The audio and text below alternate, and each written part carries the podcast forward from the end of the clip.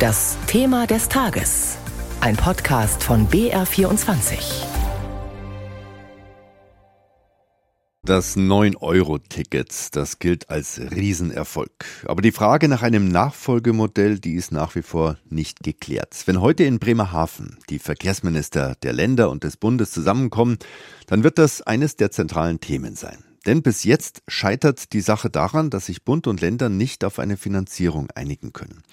Eines steht schon fest, also für 9 Euro werden die vergünstigten Monatstickets künftig nicht mehr zu haben sein. Der neue Preis soll wohl 49 Euro sein. Das haben Radio Bremen und die Zeitung Rheinische Post erfahren. Vom Tagungsort der Verkehrsminister aus Bremerhaven berichtet Dirk Bliedner. In einem Eckpunktepapier für die Konferenz heißt es, dass das 49-Euro-Ticket im Jahresabo erhältlich sein soll. Es soll Klimaticket Deutschland heißen, bundesweit im öffentlichen Personennahverkehr gültig und personalisiert sein.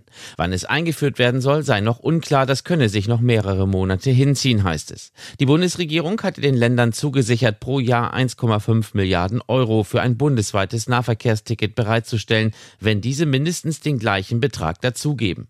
Die Länder fordern, dass der Bund außerdem die Zuschüsse für den Nahverkehr um gut drei Milliarden Euro jährlich aufstockt. Das hatte Bundesverkehrsminister Volker Wissing von der FDP bislang abgelehnt.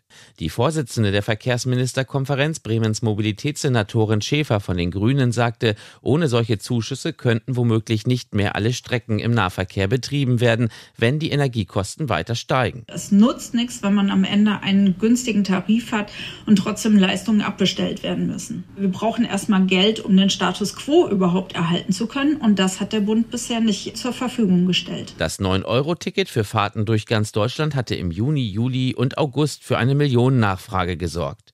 Soweit Dirk Bliedner aus Bremerhaven zur heutigen Verkehrsministerkonferenz. Welche Rolle werden Bus und Bahn künftig spielen, auch mit Blick auf den Klimaschutz? Intensiv mit dieser Frage befasst sich der Mobilitätsforscher Andreas Knie vom Wissenschaftszentrum Berlin für Sozialforschung.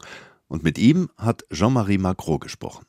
Herr Professor Knie, das 9-Euro-Ticket wird ja allgemein als großer Erfolg gewertet. Die Resonanz jedenfalls war ja riesig. 52 Millionen verkaufte Tickets hieß es.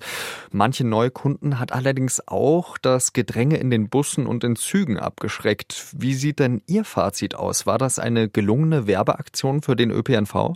Ja, es war eine sehr gelungene Werbeaktion. Ich würde sagen, so überhaupt die gelungenste überhaupt, die wir in der Nachkriegsgeschichte erleben durften. Denn wir dürfen ja nicht vergessen, wir haben über zwei Jahre Pandemie gehabt, in denen der öffentliche Verkehr wirklich gedarbt hat, keiner mehr fuhr und auch viele den öffentlichen Verkehr aus ihren Kalkulationen einfach rausgestrichen haben.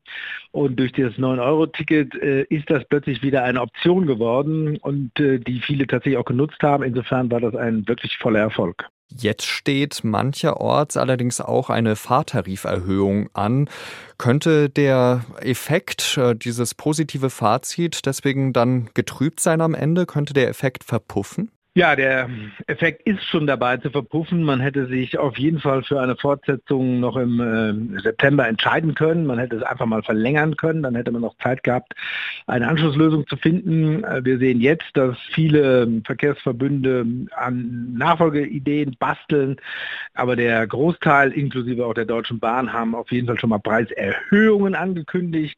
Und das macht alles dieses gute Image, dieses vor allen Dingen einfache. Ich komme plötzlich wieder einfach in Busse und Bahn. Ich muss an keinen Automaten mehr ran. Ich muss nichts Kompliziertes runterladen. Ich komme einfach an alles ran. Dieser Effekt ist jetzt dabei tatsächlich zu verpuffen. Sie wollen also auch einen Wumms für den öffentlichen Personennahverkehr.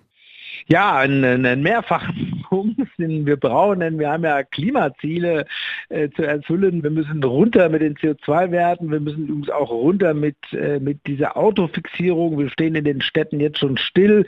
Wir ähm, ersticken im wahrsten Sinne des Wortes an Blech. Das heißt, wir brauchen Alternativen und das 9-Euro-Ticket hat uns gezeigt, dass es hier Alternativen gibt und daran sollten wir wirklich dran arbeiten. Weihnachten ist ja noch mehr als zwei Monate hin, aber heute treffen sich in Bremerhaven die Verkehrsministerinnen und Minister dieser Republik. Was schreibt man denn denen auf den Wunschzettel für so einen Wumms?